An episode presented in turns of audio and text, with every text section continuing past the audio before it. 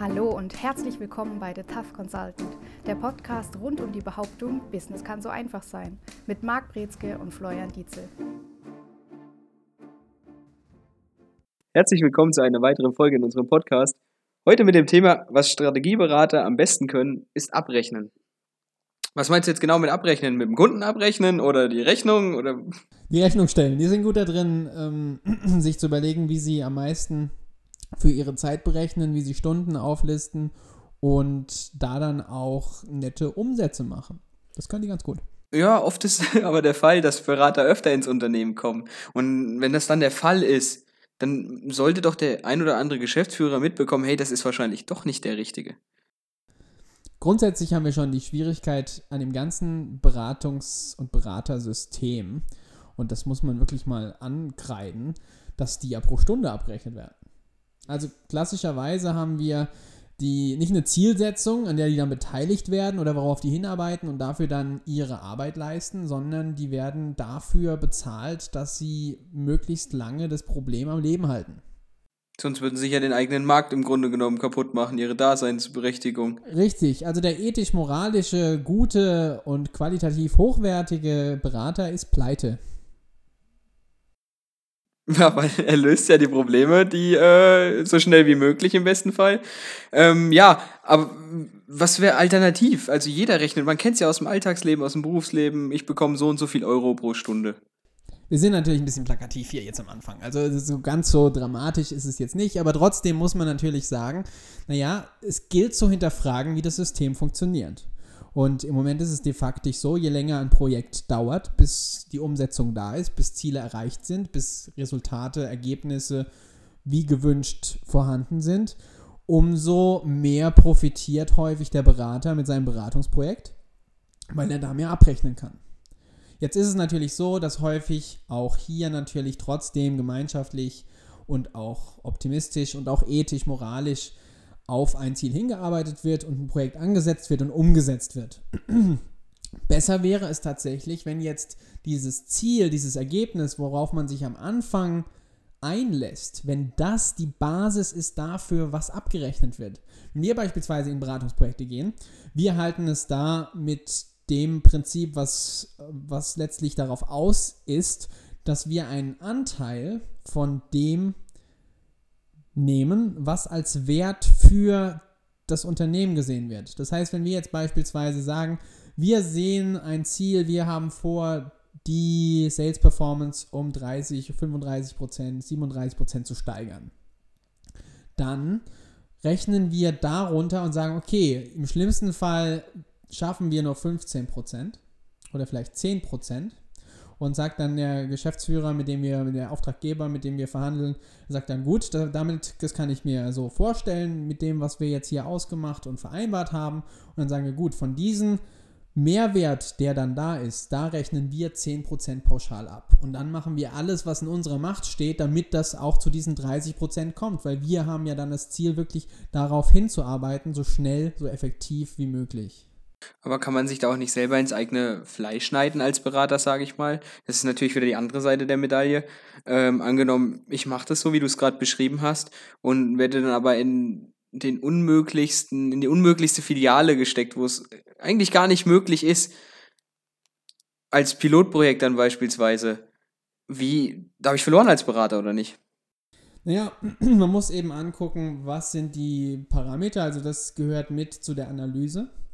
Und es gehört auch mit in den Bereich, dass man sich wirklich klar darüber ist, was geht und was geht wo. Jeder kann in die schlimmste Filiale, in das schlimmste Gebiet gehen und sagen, okay, hier können wir noch ein paar Pünktchen rausholen.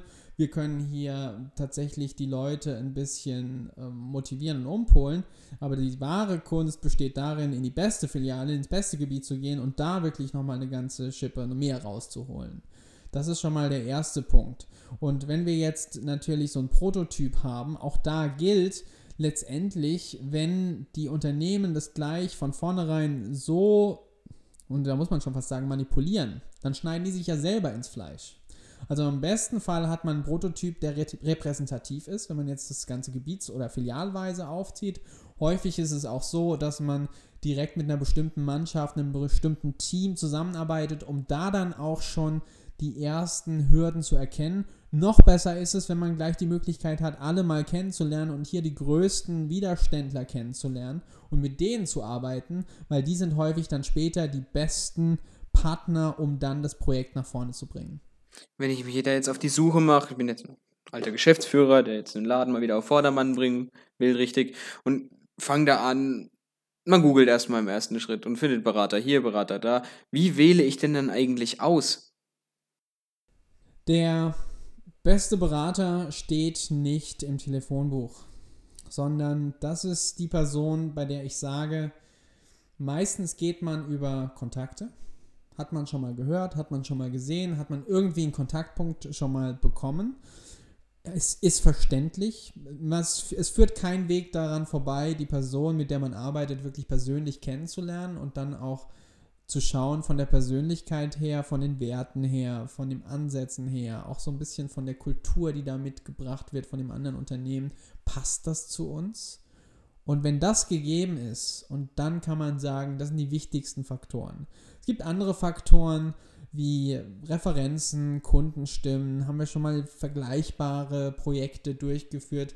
Die Gefahr bei diesen ganzen Punkten ist allerdings, dass man irgendwas nachkopiertes bekommt, was einmal in irgendeinem Unternehmen funktioniert hat, aber in der jetzigen Situation vielleicht gar nicht so wirklich funktioniert.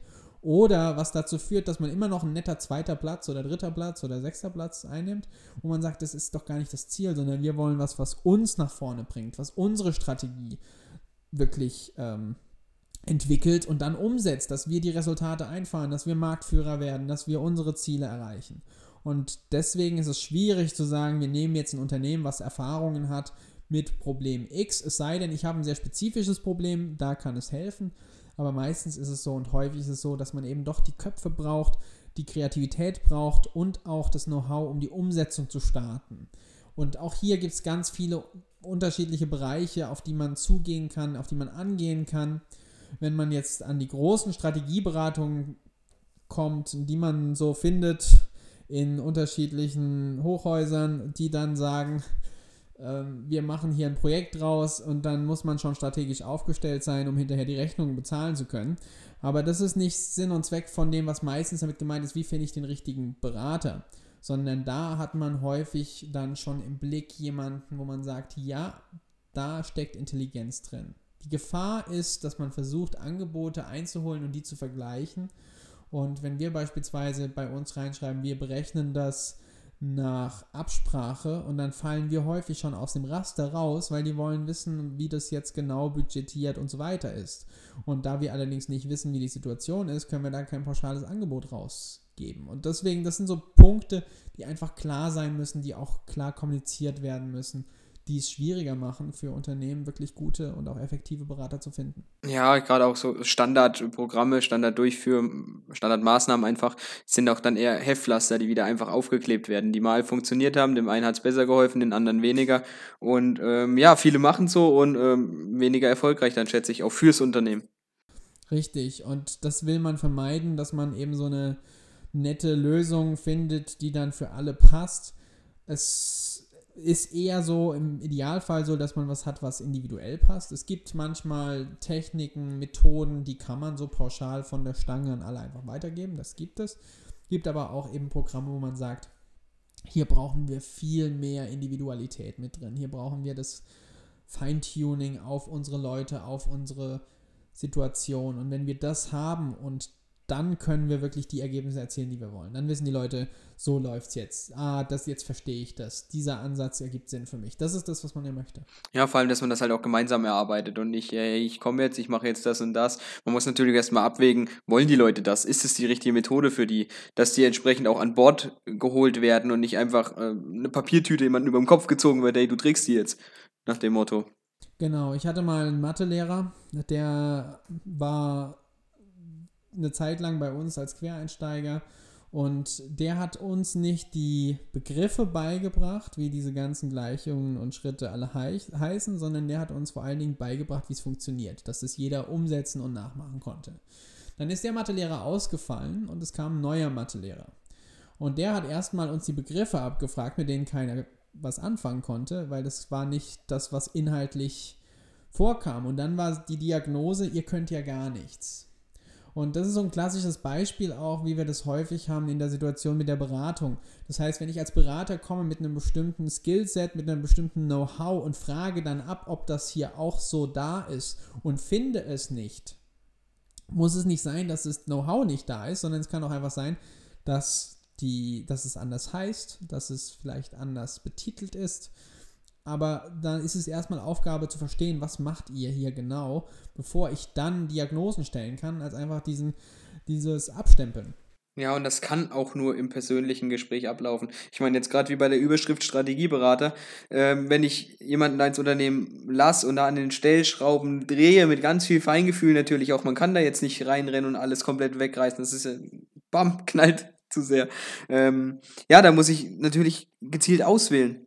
Ja, und was häufig da der Fall ist, ist, dass wir gar nicht so von der echten Strategieberatung sprechen, sondern häufig eher von einer effizienzbasierten Strategieberatung. Das heißt, vieles davon ist auf erfahrungsbasierten Kennzahlen rausgeführt und prognostiziert.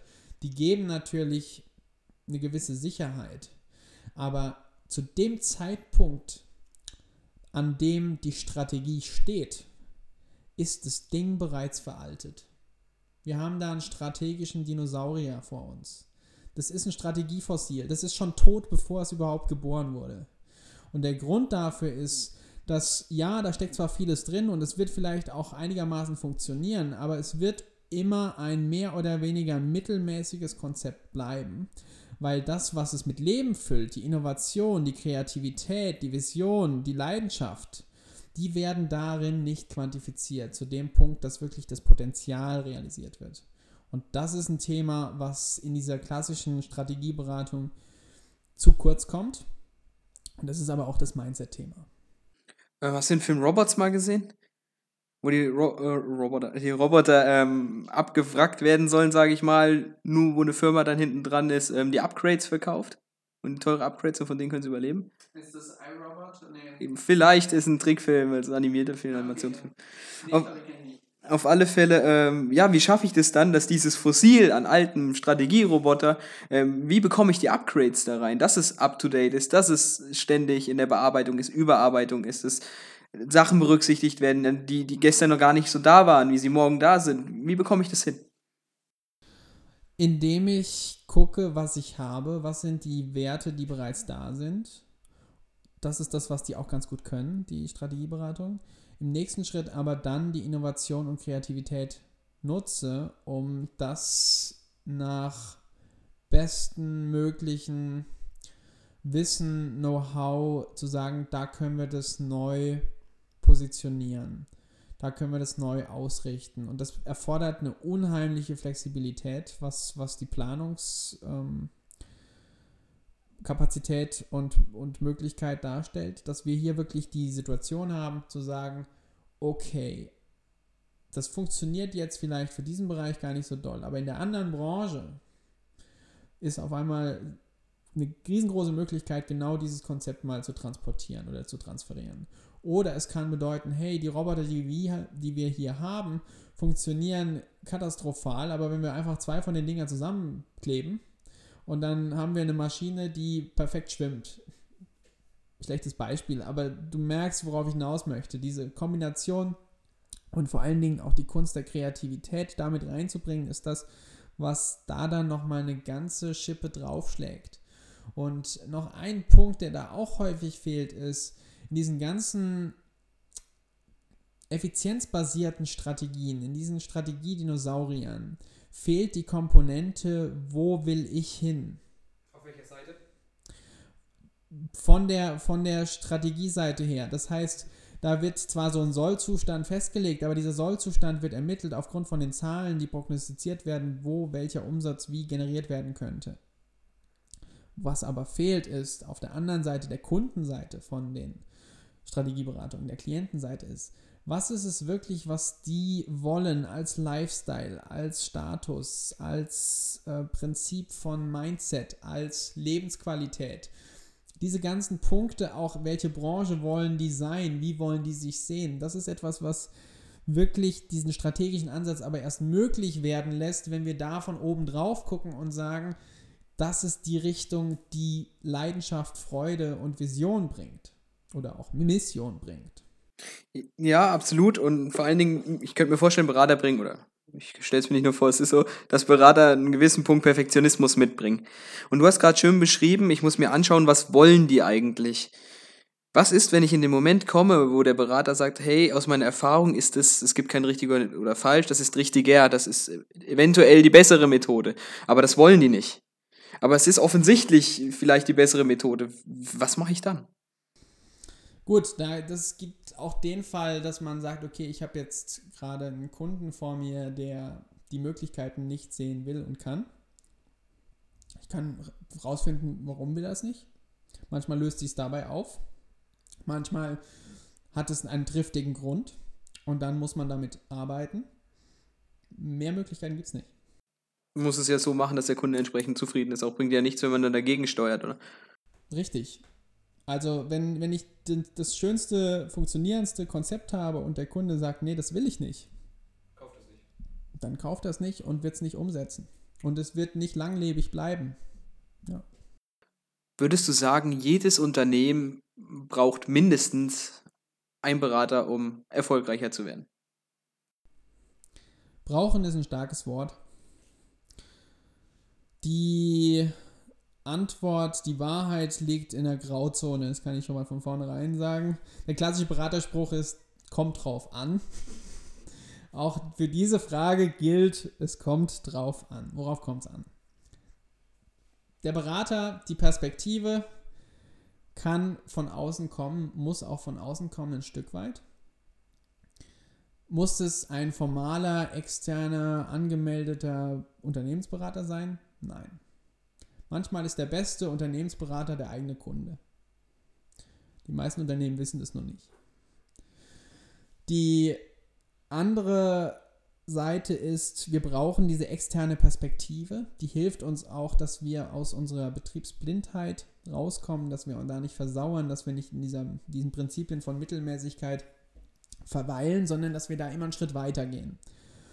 Wenn ich das weiß, dann bin ich natürlich engagiert und interessiert daran, diese Perspektiven auch ins Unternehmen immer wieder einfließen zu lassen. Und je größer ich bin, desto mehr brauche ich da dann auch von aus. Ich meine, jetzt wieder die Nerds, die wissen, was die Prinzipien der Mittelmäßigkeit sind, aber ich denke, man kann es nicht oft genug sagen. Was sind sie? Also das erste Prinzip ist, äh, vielleicht hat der eine oder andere es schon mal gehört, haben wir schon immer so gemacht. Das ist ein Klassiker, ähm, einer meiner Lieblingssätze, wenn wir in Messetrainings gegangen sind, Seminare gegangen sind, wenn wir aber auch zu Unternehmen gehen und fragen, warum macht ihr das so? Die, die Antwort ist, das haben wir schon immer so gemacht, dann ist das schon mal so das erste Warnsignal. Okay, ähm, gut. Zweites Prinzip ist häufig dann, auch gerade bei Messetrainings, warum geht ihr auf die Messe? Wir sind schon immer auf die Messe gegangen. Und dann frage ich, ja, warum geht ihr schon immer auf die Messe? Und dann kommt das zweite Prinzip, vielleicht auch schon mal gehört, ja, das machen die anderen auch. So, und wenn wir das haben, dann haben wir Mittelmäßigkeit. Weil das Personal nicht weiß, was möglich ist, nicht drüber nachdenkt, was möglich ist. Wenn das der Grund ist, warum man was macht, dann ist es der beste Grund, es aufzuhören. Und das sind die zwei Prinzipien. Danke für die Unterbrechung. Wo sind wir stehen geblieben? Das weiß ich auch nicht mehr genau. Das, äh, du hast den Einwurf gewünscht. Komm gleich wieder. Komm gleich wieder. Du hast auf alle Fälle von gesprochen. Ähm, der beste Unternehmensberater ist der eigene Kunde. Das wissen viele nur noch gar nicht. Das, das ist ein Satz, der hat mich wieder neugierig gemacht. Vor allem das Tolle daran ist, das ist kein Unternehmensberater, den man zahlt, sondern von dem wird man bezahlt. Wie nutze ich den? Indem ich den mal wirklich ausfrage und versuche rauszufinden, warum kauft ihr bei mir eigentlich? Die meisten Unternehmen wissen nicht, warum die Leute bei ihnen kaufen. Und die raten ins Blaue hinein, gestalten ihr Marketing komplett auf diese Art und Weise, um dann festzustellen, äh, funktioniert irgendwie nicht. Viele denken auch, Kundenzufriedenheit ist immer dann der Fall, wenn keine Beschwerden kommen. Jeder von uns kennt es allerdings, dass wir uns nur dann beschweren, wenn es wirklich kacke war. Wenn es aber ein bisschen kacke war, dann sagen wir, okay, ich beschwere mich nicht, aber ich komme nicht mehr. Und das ist es, der erste Punkt. Ich will mit meinen, mit meinen Kunden kommunizieren ich will mit denen reden, denn die sind daran interessiert, dass mein Unternehmen besser wird und ich bin daran interessiert, dass ich mehr von den Kunden habe.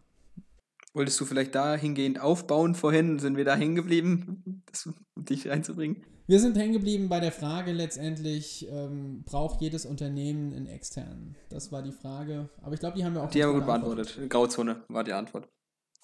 Ja, ich denke, wir sind auch wieder ziemlich am Ende der Folge. Ähm, ja, einen netten Satz an die tollen strategischen Wettbewerber. Was würdest du denen mitteilen, wenn die da reingehen und freuen sich schon auf die Abrechnung? Dass sie vielleicht ein bisschen strategischer sein sollten. Super, ich denke, das ist doch eine gute Antwort zum Schluss. Aber Spaß beiseite. Gibt es da noch was am Top?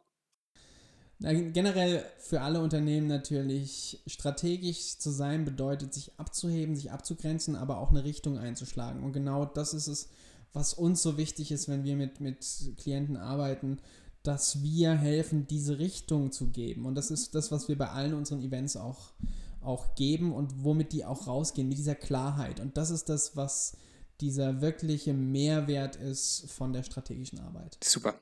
Perfekt, da kann sich jeder mal eine Scheibe von abschneiden, denke ich. Vor allem die tollen Wettbewerber, aber hey, auch ihr Kunden, passt auf, wenn ihr euch ins Boot holt, wer an eurem Baby arbeitet, sage ich mal, sodass die Schrauben auf Erfolg gestellt sind. Das war's für heute, bis zur nächsten Folge und tschüss. Und das war's wieder mit The Tough Consultant. Bei Wünschen, Fragen oder Anregungen schreiben Sie eine Mail an service at mbinspirations.com oder erhalten Sie weitere Infos unter www.mbinspirations.com.